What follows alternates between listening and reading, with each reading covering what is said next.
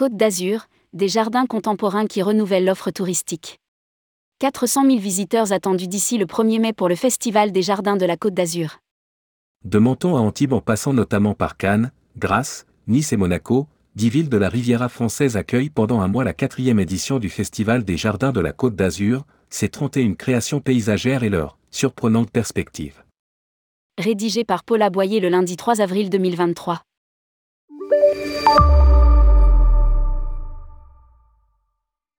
Sur la Côte d'Azur, la tradition des beaux jardins introduite à la fin du XIXe siècle par les riches hivernants, anglais notamment, ne s'éteint pas, bien au contraire. En témoigne le Festival des Jardins qui y est organisé, tous les deux ans, depuis 2017. Ce festival est à l'unisson de la politique Green Deal que j'ai choisi d'insuffler et qui diversifie notre offre touristique en développant un écotourisme favorisé par nos atouts naturels incomparables. Il constitue un autre fleuron de notre attractivité douce. Fait valoir Charles-Ange Ginessi, président du département des Alpes-Maritimes. Jusqu'au 1er mai 2023, le Festival des Jardins de la Côte d'Azur convie en effet le public à découvrir 31 jardins éphémères et leurs surprenantes perspectives, c'est le thème de cette quatrième édition, répartie dans 10 villes azuréennes ainsi qu'en principauté de Monaco. Ce festival a également donné lieu à un concours international de création paysagère dont les prix ont été remis aux lauréats le 26 mars dernier. Lire aussi, Nice, relié à 10 destinations long courrier cet été. Un chemin écologique et durable. À coup sûr, ce festival contribue à repositionner les Alpes-Maritimes sur le côté pionnier que ce département a eu à l'époque où de riches hivernants étrangers introduisaient dans leurs jardins des espèces inconnues jusque-là sur la Riviera française. Le public l'a bien compris, qui vient d'autant plus nombreux que cette manifestation de qualité est gratuite et qu'aux 17 jardins du concours, répartis sur 6 sites, s'ajoutent les créations des services locaux des parcs et jardins, au moins 400 000 visiteurs sont de nouveau attendus, comme lors de la précédente édition. Si cette année, le festival et le concours de création paysagère avaient pour thème surprenante perspective, la tendance de fond n'en était pas moins à des jardins écologiques et durables. En témoigne le prix donné par le jury officiel du festival à la voie héracléenne, installé par Nicolas Tonlan dans les jardins de la délicieuse Villa Fragonard à Grasse. L'axe principal de ce jardin est formé par un chemin de pierre orienté vers deux points de solstice. D'un côté du chemin, on regarde vers le lever de soleil pendant le solstice d'été, de l'autre côté, vers le soleil qui se couche pendant le solstice d'hiver. Ce jardin est planté dans un sol graveleux. Les matériaux qui le composent sont 100% locaux, qu'il s'agisse des pierres, des graviers, des arbres locaux ou des plantes vivaces méditerranéennes peu gourmandes en eau qui réussissent à s'immiscer dans ce sol pauvre.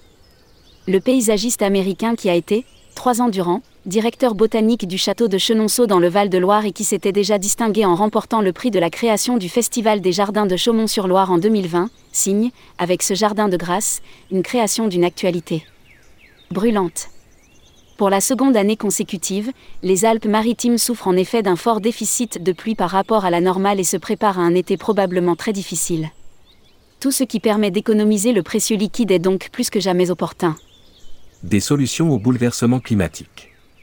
Cette priorité au défi né du réchauffement climatique s'illustre dans bien d'autres jardins, à commencer par Twist Cape, dans les jardins Albert Ier à Nice, l'italienne Paola Sabion et son équipe ont créé une perspective, en même temps qu'un paysage, en installant une galerie ajourée aux formes sinueuses composées par des pergolas en bois clair. Le spectateur, lui, est invité à cheminer sur le platelage en bois installé sous les pergolas. Des plantes herbacées et quelques grimpantes, typiques du maquis méditerranéen et des zones de climat aride, donc peu consommatrices d'eau et d'entretien, accompagnent le chemin et le mouvement. La même urgence à trouver des parades au bouleversement climatique irrigue d'autres créations de ce festival. Faut-il désespérer pour autant?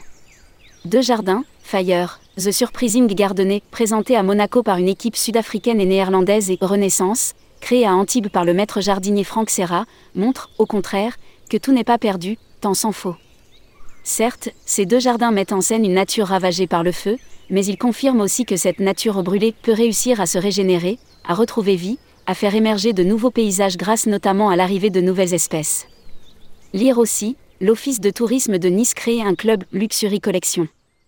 Une belle créativité. Cette volonté de relever les défis nés du réchauffement climatique n'empêche pas les concepteurs de jardins de faire preuve d'une belle créativité. Prenons Ciel, la mer, proposé par Solène Ortoli dans les jardins de la Villa Fragonard à Grasse. Son jardin s'articule autour d'un effet de perspective, visible par le biais d'un grand miroir partiellement réfléchissant. Le reflet qui est donné à voir, celui d'un bassin plutôt minimaliste, apparaît aux visiteurs dans le cadre du miroir comme un paysage de bord de mer, où les végétaux eux aussi peu exigeants, euphorbes, plantes grasses, petits buissons, etc., le disputent à des minéraux sombres. Pour finir, le mouvement de l'eau s'apparente à des vagues, tandis que le vent fait claquer les bandes qui couvrent la pergola d'où le visiteur les aperçoit d'abord. C'est une expérience totale, à la fois sonore et visuelle, en même temps qu'une invitation à la réflexion écologique. Une invite à puiser des idées pratiques. Si le travail de Solène Ortoli oscille entre installations artistiques, créations paysagères et problématiques environnementales, le temple, la création que Maggie Wu Weishung et Alejandro O'Neill ont installée dans les jardins de la Villa Rothschild à Cannes, propose, elle, une expérience encore plus nouvelle. Là aussi, les visiteurs sont invités à marcher à travers un paysage méditerranéen sec. Mais, pour en profiter vraiment, ils doivent entrer dans un pavillon dont le haut est occupé par un important volume de rubans suspendus. Ils sont en coton recyclé et teintés de manière naturelle. En dessous se trouvent des coussins pour s'asseoir. Tout autour poussent des plantes méditerranéennes qui nécessitent peu d'entretien et sont adaptées au climat sec qui vient. Ce projet a l'ambition de remettre en question le concept d'échelle humaine qui nous est familier. En effet, la longueur des rubans est telle, même lorsqu'ils sont secoués par le vent, que les visiteurs doivent s'incliner pour accéder au pavillon, s'asseoir et s'allonger s'ils veulent sentir, toucher et se rapprocher des plantes.